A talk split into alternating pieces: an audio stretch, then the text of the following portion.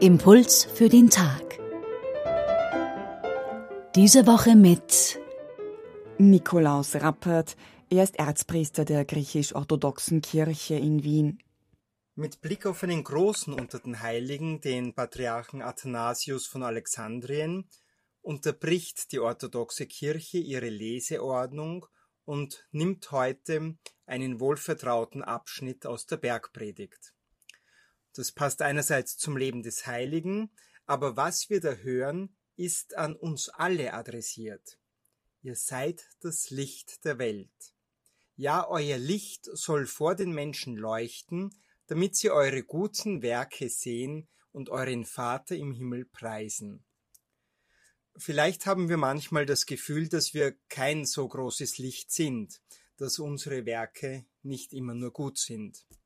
Und doch, der menschgewordene Sohn Gottes beginnt seine große Rede, die Bergpredigt, gerade nicht damit, uns unsere Verfehlungen vorzuhalten, sondern er preist die Sanftmütigen, die Barmherzigen, die Friedfertigen selig, alle, die sich einsetzen für eine Welt, in der Gottes Gerechtigkeit ein Stück weit sichtbarer wird.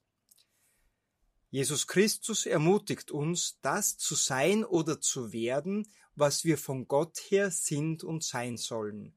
Salz der Erde, Licht der Welt.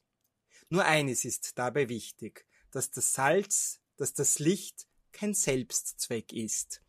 Das Salz durchdringt anderes, das Licht scheint für andere. Wir sollen nicht Licht für uns selbst sein auch nicht nur eine erleuchtete Vereinigung Gleichgesinnter, nein, gerade in dunkler, vielleicht sogar feindlicher Umgebung sollen wir Licht sein und zum Leuchten bringen, dass Sanftmütigkeit, Barmherzigkeit, Friedfertigkeit die Wahl Gottes sind. Licht der Welt sein ist daher nie eine abgeschlossene Sache, sondern jeder Tag gibt aufs Neue Gelegenheit dazu, unter Beweis zu stellen, dass wir, wenn wir Jesus Christus nachfolgen, Licht der Welt werden. So auch heute. Dazu viel Kraft und das Licht des Auferstandenen. Das war Nikolaus Rappert, Erzpriester der griechisch-orthodoxen Kirche in Wien, über die Bergpredigt.